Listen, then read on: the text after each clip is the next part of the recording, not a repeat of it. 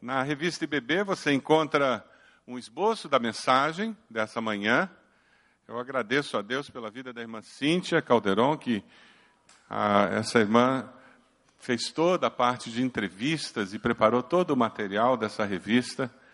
E o objetivo dessas informações é para que você possa conhecer melhor os seus pastores. Muitas vezes nós estamos na mesma igreja, mas por causa do tamanho da nossa igreja, nós não conhecemos aqueles que estão nos pastoreando. E dessa forma fica mais fácil nós nos identificarmos uns com os outros. Não é verdade, irmãos? Eu quero convidar você a abrir sua Bíblia lá em 1 Timóteo, capítulo 4, de 1 a 16. 1 Timóteo 4, de 1 a 16. Timóteo era um jovem pastor. O apóstolo Paulo, já com experiência, com anos de ministério, ele dá vários conselhos para esse jovem pastor fala com a igreja que ele pastoreava. E minha oração hoje é que Deus esteja falando aos nossos corações nesta manhã. Tanto nós que somos pastores, como aqueles que são membros da nossa igreja. Você que está na internet pode acessar também a, o esboço da mensagem aí mesmo na, na tela do seu computador. Será uma maneira de você participar melhor deste culto. Nós queremos que a sua vida também seja abençoada. Você acredita que todo cristão é um chamado por Deus? Todos nós somos chamados um dia por Deus para a salvação, não é verdade? Todos nós somos chamados pelo Senhor para cumprir a grande comissão, ide por todo mundo, não é só para pastor e missionário. Todos nós somos chamados por Deus para repartir essa salvação que nós recebemos. Todos nós somos chamados por Deus para servi-lo com a nossa profissão ao longo de toda a nossa vida, independente do que você faça.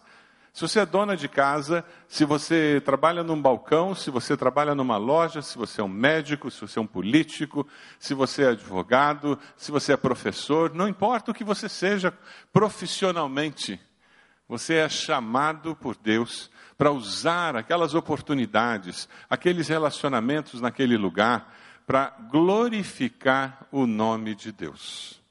Quando nós pensamos na vocação cristã que todos nós recebemos, nós começamos a descobrir que do meio do povo de Deus, Deus seleciona algumas pessoas, homens e mulheres, e levanta aquelas pessoas para que elas exerçam um ministério de liderança espiritual.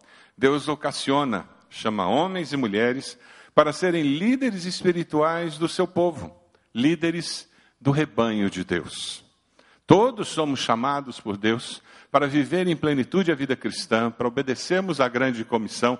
Todos somos chamados para, no nosso dia a dia, na nossa rotina diária, estarmos servindo a Deus e proclamando o Evangelho do Senhor Jesus, sendo sal da terra e luz do mundo. Porém, alguns, dentre o povo de Deus, são separados e muitos deles se tornam pastores de uma igreja local tem esse privilégio, essa responsabilidade. O pastor Edvar, lá da Bahia, é poeta. Como um bom baiano, ele é um bom poeta. E eu encontrei uma poesia dele muito significativa, feita para o dia do pastor. A poesia dele vai assim: Ser pastor. Ser pastor é experimentar o gosto de sentimentos opostos. É estampar no rosto a serenidade que tranquiliza o aflito. É deixar rolar a lágrima que substitui o grito. É sorrir, chorar, se solidarizar. Ser pastor é viver momentos de glória, de aplausos, de reconhecimento, é viver momentos de desprezo, de críticas, de esquecimentos. É sentir o perfume da rosa por ele cultivada, é sentir a dor do espinho, ver escorrer o sangue e prosseguir na jornada. Ser pastor é sentir no púlpito o peso da responsabilidade. É fazer da alegria alheia a sua própria felicidade. É ouvir cada um em suas ansiedades e nem sempre ter alguém para compartilhar suas necessidades. É ser pastor, ser amigo, ser irmão. É ter o poder de influenciar uma multidão e saber experimentar o gosto da solidão.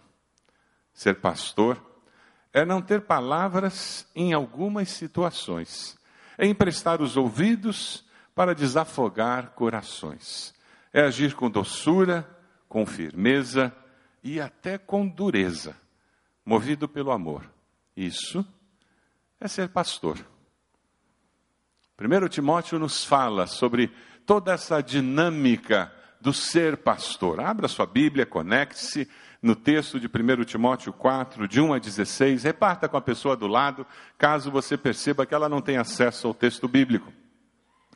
Nós queremos conversar hoje do, sobre o porquê Deus ocasiona seus filhos para o ministério pastoral. Porque dentro do seu povo Deus levanta homens e mulheres para serem pastores, para liderarem espiritualmente o seu povo. Eu queria que você visse um, um vídeo que é muito engraçado, mas que fala uma das razões que nós vamos encontrar no texto bíblico.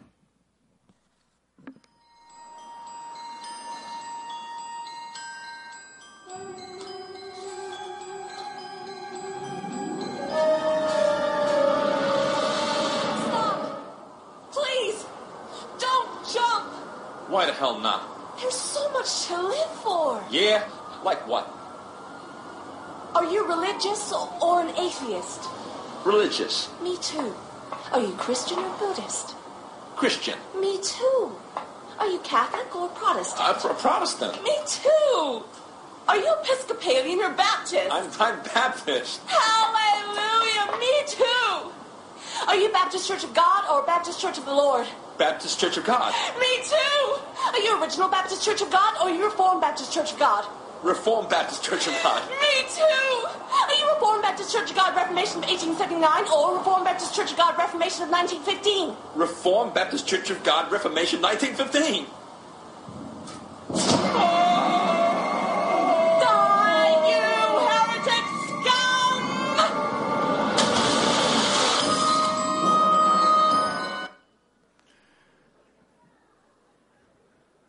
Resposta errada. Deus ocasiona líderes espirituais para proteger o rebanho de heresias. É isso que o apóstolo Paulo fala para Timóteo, é isso que a palavra do Senhor fala para os nossos corações nessa manhã. A partir do versículo 1, você encontra o Espírito diz claramente que nos últimos tempos alguns abandonarão a fé e seguirão espíritos enganadores e doutrinas de demônios. Tais ensinamentos vêm de homens hipócritas e mentirosos, que têm a consciência cauterizada e proíbem o casamento e o consumo de alimentos que Deus criou para serem recebidos com ações- ação de graças pelos que creem e conhecem a verdade. Pois tudo o que Deus criou é bom e nada deve ser rejeitado se for recebido com ação de graças, pois é santificado pela palavra de Deus e pela oração. Se você transmitir essas instruções aos irmãos, será um bom ministro de Cristo Jesus, nutrido com as verdades da fé e da boa doutrina que tem seguido. Será um bom ministro, dou- nutrido com as verdades da fé e da boa doutrina que tem seguido. Você já ouviu alguém dizer que não é necessário fazer seminário? Que não é importante fazer um curso de teologia? Quantos aqui já ouviram alguém dizer? Lá no Novo Testamento não tinha curso de teologia, não tinha seminário, e as pessoas eram ordenadas pastor. E nós encontramos pessoas nos nossos dias que leem o, o Novo Testamento, mas que não trazem o contexto para os nossos dias. Será que só ler a Bíblia é suficiente para você poder ser um líder espiritual nos nossos dias?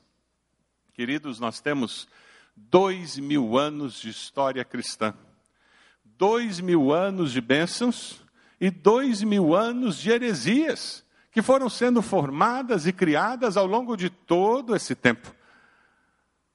Quando alguém diz que não precisa de um preparo teológico para liderar o povo de Deus, essa afirmação sai do seu orgulho ou da sua ingenuidade. Ou ele não faz ideia da complexidade que é liderar o povo de Deus por termos tantos anos de história de igreja, ou porque o coração cheio de orgulho espiritual faz com que ele ache que ele é diferente dos outros, ele dá conta do recado. Meus queridos, nunca se contou tudo que já apareceu na face da terra, sendo usado como religião e como pretexto para que Deus faça ou deixe de fazer. Você já ouviu falar de teísmo aberto? Teísmo aberto diz que Deus ainda está se formando completamente. Diz que Deus, quando ele ele deixa o homem tomar decisões, isso faz com que ele não conheça o futuro. Deus assume riscos ao nos dar o livre-arbítrio.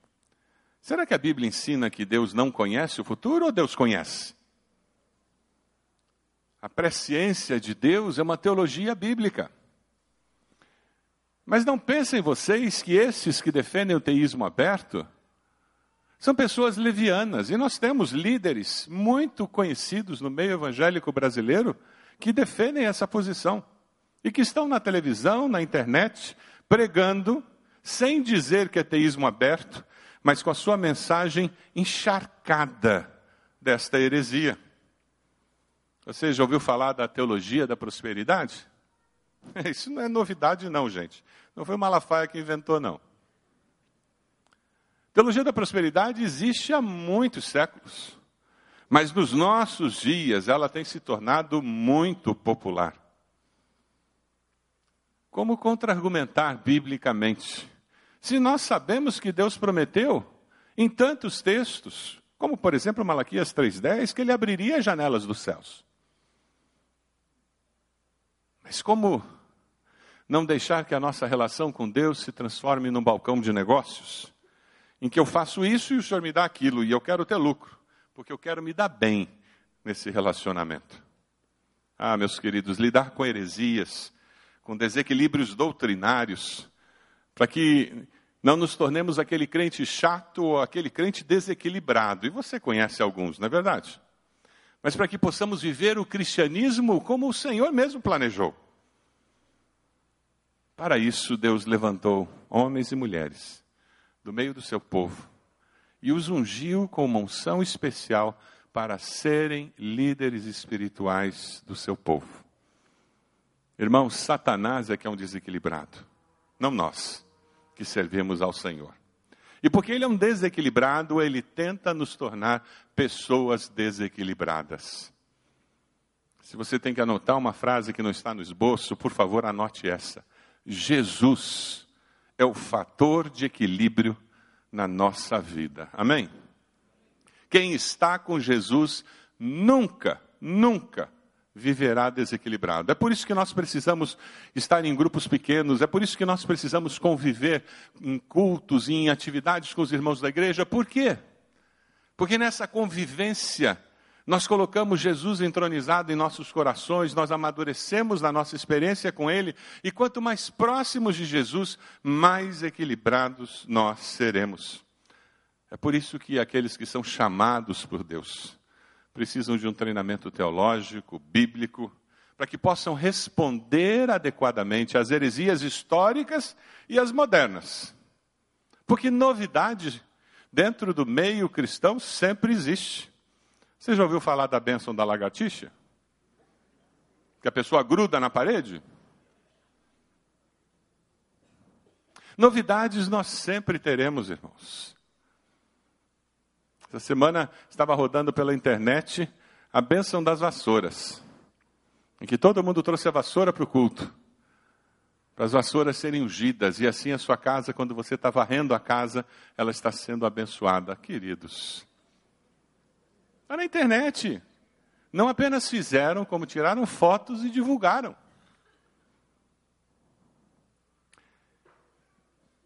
Veja o versículo 1. Nós temos que estar atentos porque alguns abandonarão a fé. No grego, o significado é alguns apostatarão. Esse é o significado. Tem pessoas que, por causa dessas heresias, estão esfriando na fé, transformando a sua fé em razão simplesmente e se afastando de Deus. Versículo 2 nos fala sobre um dos maiores perigos que existe no corpo de Cristo: mente cauterizada, consciência cauterizada, anestesiada. No grego, o significado é necrosada. Não existe mais vida. E eu posso estar sentado num culto de igreja, eu posso trabalhar em ministérios de igreja e ter a minha consciência cauterizada. Quando eu faço uma fofoca, o Espírito Santo não consegue mais me convencer do pecado, da justiça e do juízo, porque a minha consciência está cauterizada. Quando eu vendo com nota fria, quando eu lanço uma calúnia lá no meu ambiente de trabalho, o Espírito Santo não consegue mais me convencer que eu estou errado, porque eu estou necrosado. Espiritualmente eu estou morto. Embora eu tenha a aparência de que vivo, de que vivo estou. Ah, meus queridos, como nós precisamos de liderança espiritual nas nossas vidas, que nos protejam desses descaminhos. Eu tenho algumas perguntas para você que é membro de igreja. Quando o seu pastor alerta sobre uma heresia, você aceita a sua palavra ou considera uma autoridade maior aquele autor do livro, o pregador da TV ou o missionário daquela agência? Quem Deus colocou como autoridade espiritual na sua vida? É o seu pastor? Nesses dias em que as instituições estão sendo instituições sem credibilidade, com muita facilidade. Nós chegamos na sociedade, na nossa vida regular da semana, na nossa igreja, e temos uma postura semelhante. Será que a Dilma fez mesmo? Eu acho que tem coisa por trás. Tem maracutaia. E partimos do mesmo pressuposto. E ouvimos as pregações, ouvimos as orientações do gabinete pastoral, e a nossa postura não é de reconhecimento de que Deus colocou essa pessoa como autoridade espiritual na minha vida. E a minha pergunta para você que é vocacionado, para você que está no seminário, na faculdade teológica, você que é pastor, pergunta que eu faço para mim mesmo. Estamos nos preparando adequadamente para abençoar o rebanho de Deus e prestar contas a Ele de como nós protegemos o povo de Deus das heresias? Com temor e tremor.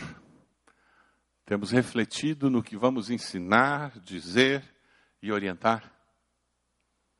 Deus ocasiona pessoas no meio do seu povo para proteger o seu rebanho, o seu povo das heresias que existem. Mas Ele também faz isso para que essas pessoas possam viver diante do rebanho uma vida piedosa. Dê uma olhadinha nos versículos 7 a 10. Vamos voltar lá para 1 Timóteo. 7 a 10. Rejeite, porém, as fábulas profanas e tolas e exercite-se na piedade. O exercício físico é de pouco proveito. A piedade, porém, para tudo é proveitosa, porque tem promessa da vida presente e futura. Esta é uma afirmação fiel e digna de plena aceitação. Se trabalhamos e lutamos, é porque temos colocado a nossa esperança no Deus vivo, o Salvador de todos os homens, especialmente dos que creem. É verdade, estudo apenas não serve. Não adianta ter títulos teológicos, não adianta escrever livros sobre teologia, sobre Deus. O que a palavra nos exorta é que aquele que lidera precisa viver uma vida de piedade. Para nada serve um curso teológico ser uma vida devocional séria. Como para nada serve eu ser membro de igreja há 20, 15, 40 anos se eu não tenho uma vida devocional séria. Se na minha privacidade eu não mantenho uma relação viva com Deus vivo. É por isso que em nossa igreja nós temos tantas oportunidades o CFI é para nos fazer amadurecer no conhecimento da palavra, para que possamos conhecer melhor o Deus da palavra. Quando você se envolve nos vários ministérios da nossa igreja, quando você se envolve em tudo aquilo que a sua célula faz, quando você suja suas mãos com o ministério, e isso está respaldado por um caminhar com Deus, respaldado por momentos de joelhos na presença de Deus toda a sua vida e a sua experiência na igreja será diferente. Será muito mais do que ativismo religioso, mas será uma manifestação do mover de Deus na sua vida. Algumas perguntas para você que é membro da igreja. Como vai a sua vida de piedade cristã? A sua vida devocional, mas é mais do que isso. Um momento na sua casa em que, como família, vocês oram, mas é mais do que isso. Os períodos de jejum, buscando a Deus com mais profundidade que você faz, mas é mais do que isso. O quanto da Bíblia você lê diariamente e alimenta a sua alma, fortalece a sua fé através da leitura dela. Mas é mais do que isso. Tudo isso fortalece uma postura de piedade cristã.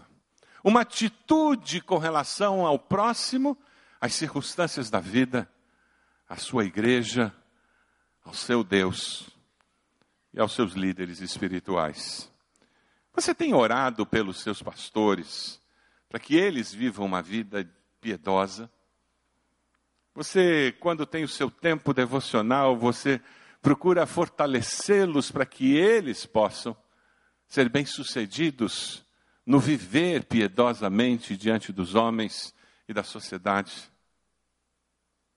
Você consegue entender que é impossível o pastor ser tudo para todos o tempo todo e ao mesmo tempo conseguir gastar uma hora orando todos os dias. Ou ele faz uma coisa ou a outra. As duas, ele não consegue. Para você que é vocacionado, seminarista, você que é pastor, para mim mesmo, a pergunta é: você tem buscado viver piedosamente diante de Deus e do rebanho de Deus? Você tem compartilhado com o rebanho como eles podem orar e ter uma vida mais significativa de relacionamento com Deus? O que Deus tem falado com você na sua vida devocional? Como você tem compartilhado o que Deus tem falado com aqueles que estão debaixo da sua liderança espiritual? Ah, meus queridos, para que nós possamos proteger o povo de Deus contra os lobos que atacam, contra as heresias que existem em nosso dia, nossos dias. É necessário uma vida de piedade que se transforma numa vida que é exemplo para o rebanho. Deus ocasiona, assim, líderes espirituais para ser um exemplo para o rebanho. Veja os versículos 11 a 16. A palavra nos diz: ordene e ensine estas coisas. Ninguém o despreze pelo fato de você ser jovem, mas seja um exemplo para os fiéis na palavra, no procedimento, no amor, na fé e na pureza. Até a minha chegada, dedique-se à leitura pública da Escritura, à exortação e ao ensino. Não negligencie o dom que lhe foi dado por mensagem profética, com imposição de mãos dos presbíteros. Seja diligente nessas coisas.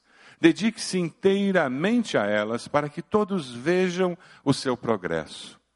Atente bem para a sua própria vida e para a doutrina, perseverando nesses deveres, pois agindo assim, você salvará tanto a si mesmo quantos ao que o ouvem.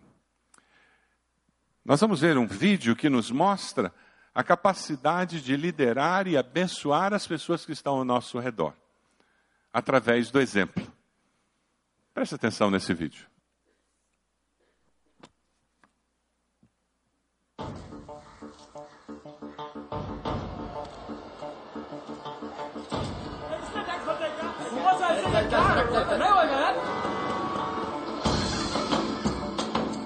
Sir आपके लिए उस पार कार का इंतज़ाम किया है sir.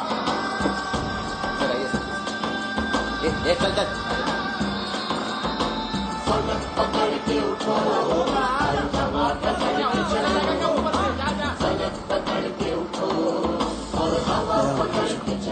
I hate this country.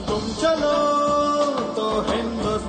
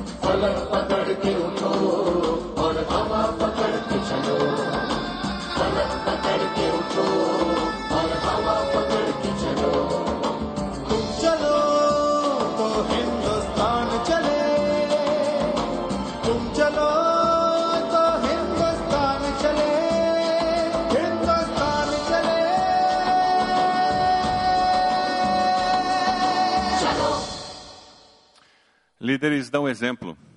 Líderes se envolvem e garantem que as coisas aconteçam. Por isso que alguém se destaca como líder. Deus espera que o líder espiritual seja exemplo, não perfeito. Muitas pessoas se frustram com pastores porque descobrem ao chegar mais perto deles que eles são de carne e osso como qualquer outra pessoa. Deus nunca exigiu que pastores, líderes espirituais fossem perfeitos. A palavra usa o termo irrepreensível quando fala sobre vida cristã abundante. Viver uma vida irrepreensível não significa que você não esteja sujeito a errar, mas significa que o seu coração, contrário àquele que é cauterizado, insensível, o seu coração está aberto ao toque do Espírito para que imediatamente ao cometer o pecado, ele possa convencê-lo do pecado, da justiça e do juízo, e você, ao arrepender-se, já corrige o, o rumo, já muda a atitude, já muda o procedimento. Já aconteceu com você isso? Ao fazer alguma coisa errada e dar um aperto aqui dentro? Já aconteceu? É o Espírito Santo que se entristece quando nós pecamos e que nos convence da necessidade de mudança alguém que assume a liderança espiritual do povo de Deus. Precisa estar sensível. É por isso que a vida de piedade é essencial. O foco de que deve proteger, proteger o rebanho de Deus é essencial. Perfeito, só existe Deus. Essa pessoa que está do seu lado, olha pelo canto do olho para ela não perceber. Ela não é perfeita. Lamento informar. Aquele namorado que você arrumou, ele não é perfeito. Aquela menina linda, que você está apaixonado por ela, está no Facebook o tempo todo. Você está dizendo, é a mãe dos meus filhos. Prepare-se, ela não é perfeita. Toda vez que nós nos aproximamos de alguém e nos relacionamos de forma significativa com alguém, nós descobrimos o lado feio da pessoa. Nós descobrimos o, o lado das carências. E é por isso que um relacionamento saudável abençoa. Porque ao sermos confrontados com nossas inconsistências por alguém que se importa conosco, nós podemos crescer. Se você está namorando alguém e você nunca discute alguma coisa, tem alguma coisa errada nesse relacionamento. Eu já encontrei casais, particularmente da nova geração, os milênios aí, que gostam de ser politicamente corretos. Você já encontrou gente politicamente correta? Ela sempre diz o que o outro quer ouvir. Existe um mito de que o casamento cristão é um lugar onde a gente nunca discute, nunca briga.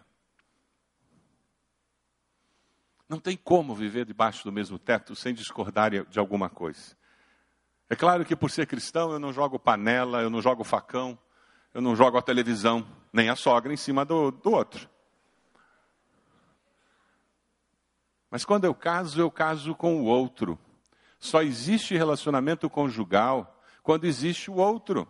Se um dos dois se apaga, cede sempre às vontades de um dos dois do casamento, não existe mais casamento. O que existe é um ego inflamado que vai começar a olhar ao redor procurando uma outra pessoa.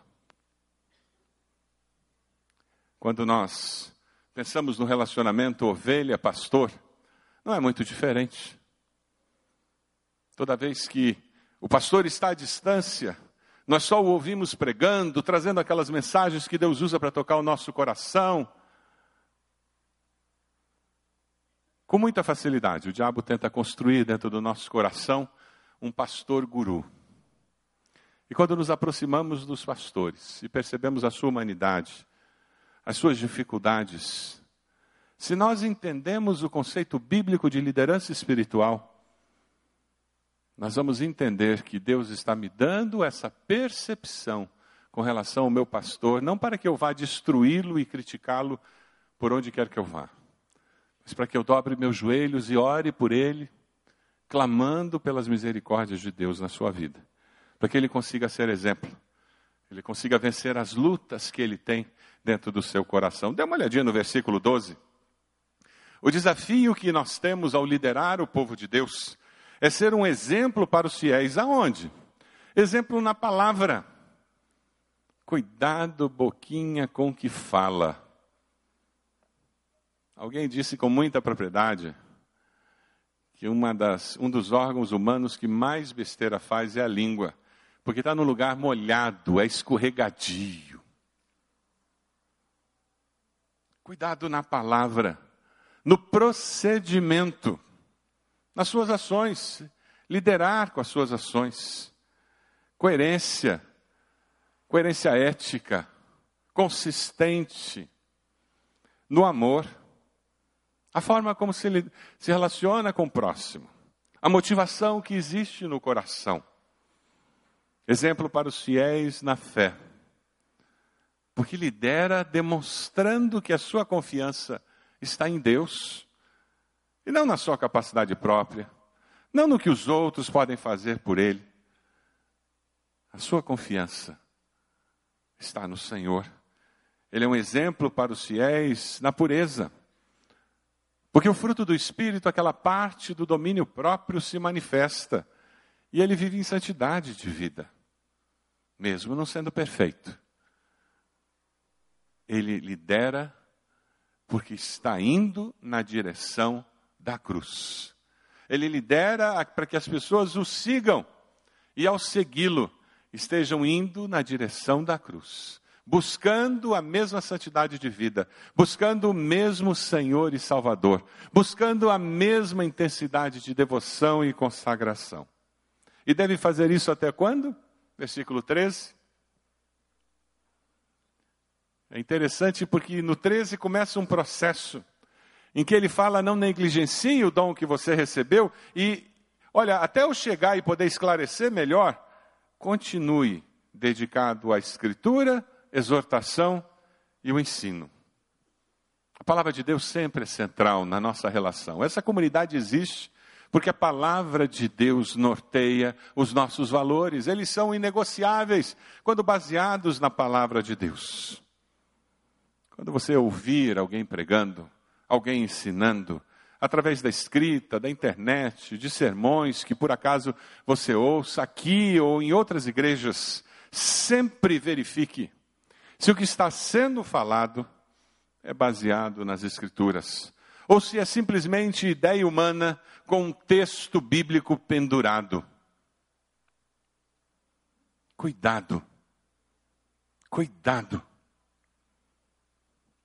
É muito fácil usar o texto como pretexto para falar o que eu quero falar. É por isso que nós precisamos de um CFI, é por isso que nós precisamos de discipulado, é por isso que nós precisamos de ler as Escrituras uma vez por ano, é por isso que nós precisamos estar buscando crescer e fortalecer o nosso conhecimento bíblico e do Senhor. Por quê? Porque nós precisamos ter a atitude dos bereanos lá no livro de Atos: ouvir e conferir se o que eu estou ouvindo bate com o que a palavra ensine. É muito interessante como no Facebook muitas vezes pessoas escrevem, eu posto alguma coisa e as pessoas questionam, mas o que o senhor quer dizer com isso? Por que aquilo? Essa atitude é saudável. Não tenha receio de mandar um e-mail para os seus pastores, perguntando algumas atitudes, perguntando algumas coisas que eles ensinam, com prazer eles vão explicar. Mas não seja ingênuo. E aceite todos aqueles que vêm e falam em nome de Deus, deve ser coisa boa. Sem conferir nas Escrituras se o que está sendo ensinado realmente vem da palavra. No versículo 14, nós encontramos um valor muito importante na vida cristã. Não negligencie o dom que lhe foi dado por mensagem profética com imposição de mãos dos presbíteros. A vocação cristã é um dom dado por Deus. Ninguém decide ser vocacionado para o ministério cristão. Você decide aceitar ou não a chamada divina para o ministério cristão. Ninguém decide ser vocacionado para o ministério cristão. Isso é dom de Deus. É a soberania de Deus que se manifesta no meio do seu povo. O que nós podemos fazer é decidir ser ou não aquilo que Deus deseja que nós sejamos. Existem algumas coisas que eu tenho visto ao longo desses mais de 30 anos de ministério pastoral. Uma delas é quando eu encontro alguém vocacionado por Deus para o ministério e que está fora do ministério. Ah, como é complicado. Líder de igreja, que é chamado por Deus, recebeu o dom, mas nunca aceitou essa chamada. Normalmente ele será um líder da igreja, porque Deus deu um dom de liderança espiritual para ele. Mas o problema é que ele exerce isso normalmente, criticando quem está exercendo o pastorado. Porque ele sempre acha que tinha um jeito melhor de fazer o que está sendo feito. Porque na realidade ele está fora do lugar, ele deveria ser aquele que está liderando. Por ter sido chamado por Deus para isso. Mas existe uma outra situação também incômoda. Alguém sem vocação, sem o chamado por Deus e que está no ministério. É muito triste também. Talvez por influência de pessoas na adolescência, na juventude, talvez por alguma circunstância, resolveu ir para o seminário, para a faculdade teológica, foi ordenado porque é uma pessoa boa, fala bem, mas não tem o dom. Não recebeu o dom de Deus da vocação ministerial. Com muita facilidade.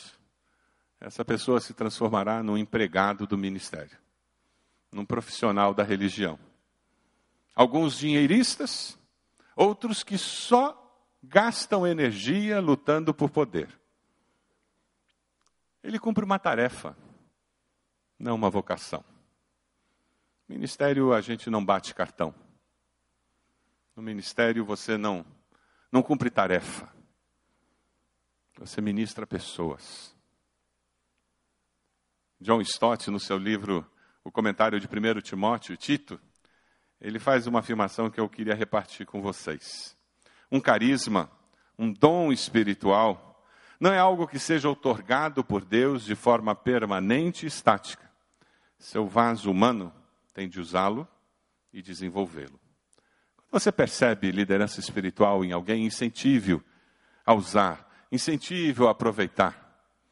Eu me lembro do incentivo que o pastor Marcílio Teixeira me deu, quando acertei minha vida com Deus, e dando oportunidades para que eu liderasse, e me acompanhando como mentor. Ajude aqueles que estão se destacando no meio do povo de Deus, que estão sendo separados por Ele, para que esse dom possa ser aperfeiçoado. Veja o versículo 15. Paulo termina essa parte do texto dizendo: Seja diligente, Timóteo, dedique-se inteiramente a elas para que todos vejam o seu progresso. Atente bem para a sua própria vida e para a doutrina, perseverando nesses deveres, pois agindo assim, você salvará tanto a si mesmo quanto aos que o ouvem. O ministério cristão começa na dimensão pessoal e transborda na vida das pessoas.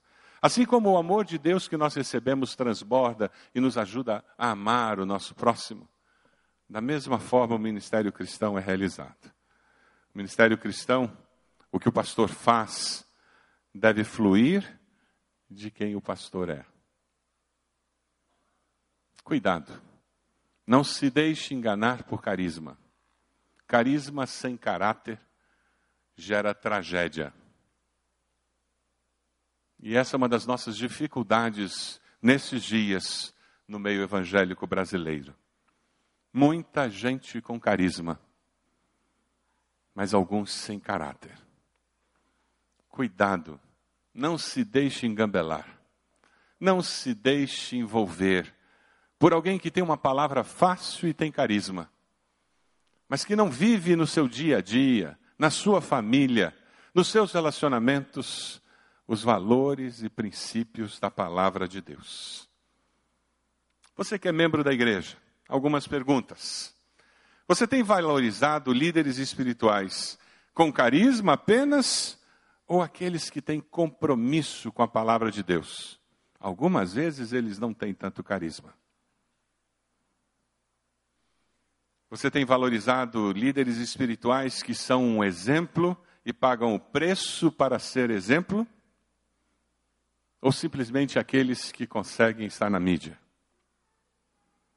Você tem demonstrado aos líderes espirituais que são exemplo para você a sua gratidão? Você tem falado a outros como este ou aquele líder espiritual tem abençoado a sua vida? Você tem orado por eles para que eles continuem sendo exemplo para a sua vida? Esse é o desafio para aquele que foi chamado por Deus para viver a vida cristã e serem membros da igreja, líderes da igreja, mas que não foram chamados por Deus para o pastorado. Você que é vocacionado, a pergunta que eu faço para você e para mim mesmo: você tem vivido com consciência deste desafio? Ser exemplo para o rebanho de Deus? Quem exemplo não mente, não manipula, quem exemplo não omite a verdade, quem exemplo não luta pelos seus próprios interesses, mas pelos interesses do reino. Fechando a nossa mensagem, Perguntas para você responder. Proteger o rebanho de heresias? Você aceita a autoridade espiritual do seu líder? Você ouve e considera aquilo que ele chama de heresia como heresia? Ou você não olha os seus pastores como autoridade espiritual sobre a sua vida? Quando eu falo autoridade espiritual, algumas pessoas se arrepiam, particularmente se você já passou por uma daquelas igrejas em que o pastor decide com quem você casa, que dia que você tira férias, se você troca o carro ou não, e creiam-me, existem igrejas assim. O conceito bíblico de autoridade espiritual é você aceitar que aquela pessoa foi colocada na sua vida com um propósito. É por isso que ela participa dos momentos chaves da sua vida, como casamento, nascimento de um filho, sepultamento. Os exercícios muito comuns no ministério pastoral têm a ver com essa presença, essa liderança espiritual dos chamados por Deus para serem líderes sobre você. Você que é vocacionado, você está vivendo com esse consciência, com essa consciência de que você deve proteger o rebanho de Deus dos enganos de Satanás? Não se iluda. Ele está vivo e ativo no planeta Terra. Pensando na vida piedosa, você que é membro de igreja, como vai a sua vida devocional? Você já leu a Bíblia toda? Pelo menos uma vez? O Novo Testamento? Você tem orado, jejuado, buscando uma intimidade maior com Deus. Você que é vocacionado, você buscará uma vida piedosa diante de Deus e do seu rebanho, para que eles vejam como alguém pode ter uma vida piedosa.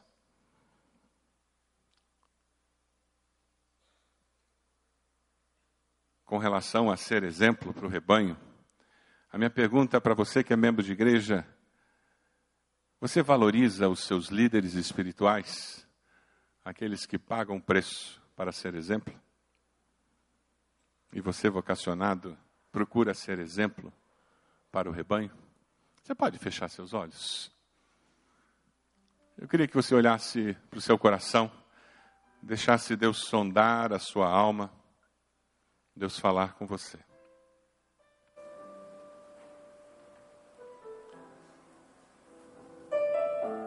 Quem sabe você precisa pedir perdão a Deus por palavras proferidas contra aqueles que Ele colocou como líder espiritual na sua vida.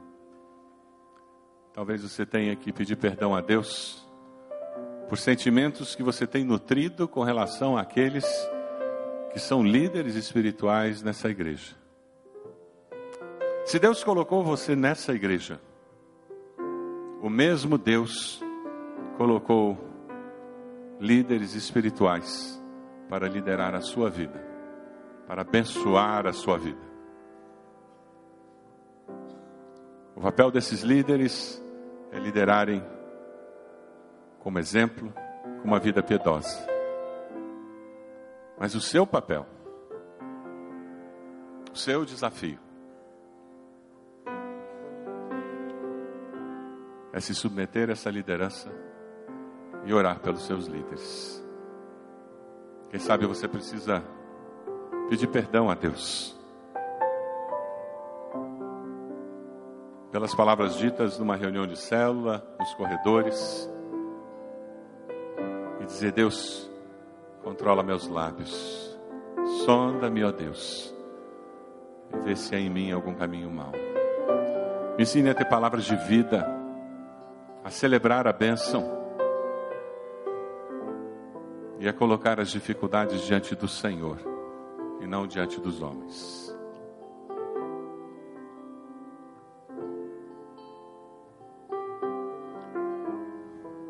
Dia de consagração ao Senhor. Se você está assumindo um propósito de orar pelos seus pastores, na revista BB, ali naquela parte dos aniversariantes, tem um espaço para você dizer: Eu vou orar pelo pastor e colocar o nome do pastor. E você vai poder entregar isso, se você quiser fazer hoje ainda, como uma expressão de um compromisso seu. Ali na última página da revista, no pé da página. Quem sabe essa vai ser a decisão que você vai tomar nesse culto. Eu vou orar pelos meus pastores. Escolha um deles. Coloque o nome de um deles. Depois fale para eles que você decidiu fazer parte do grupo de intercessores. Enquanto nós estivermos cantando, você vai ter oportunidade de vir à frente colocar nos pratos que estão aqui na plataforma esse pastelzinho e voltar para o seu lugar. Mas quem sabe a sua decisão hoje tem a ver com a sua vida pessoal, sua vida devocional. Consagre isso ao Senhor. Vamos cantar. Enquanto nós cantamos, se você vai ser o intercessor de um dos pastores, traga até aqui para que nós possamos saber disso e entrar em contato com você. Vamos ficar de pé? Onde nós estamos. Vamos cantar.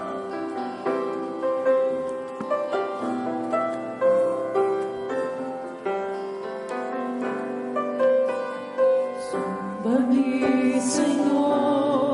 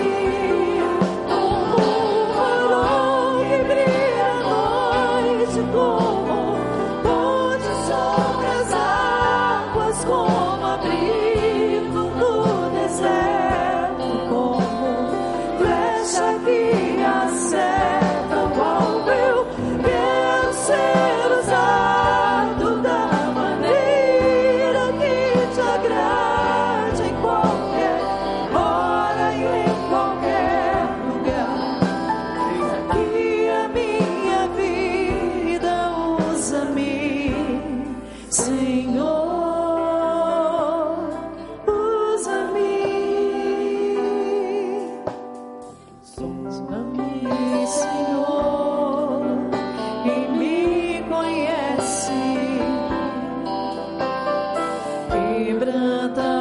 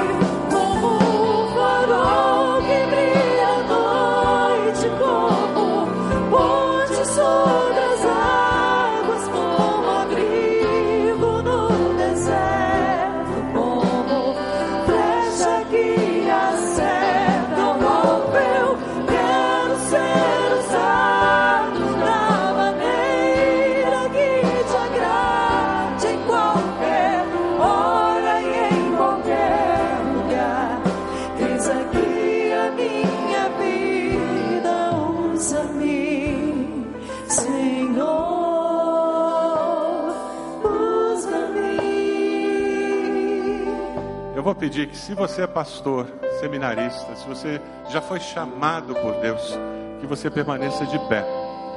E os demais, por favor, se assentem. E eu queria convidar dois, um irmão e uma irmã, que estão presentes, que foram chamados por Deus para exercer o ministério cristão como membros da igreja. Eu queria convidar um irmão e uma irmã para virem aqui encerrar esse culto orando por nós, nós que fomos separados por Deus no meio do povo de Deus. Um irmão e uma irmã. Deus colocou isso no meu coração. Vem até aqui, rapidinho, para que nós possamos ter esse momento de oração. Irmão Wilson, por favor. Uma irmã. Uma irmã que gostaria. Irmã Helena, por favor.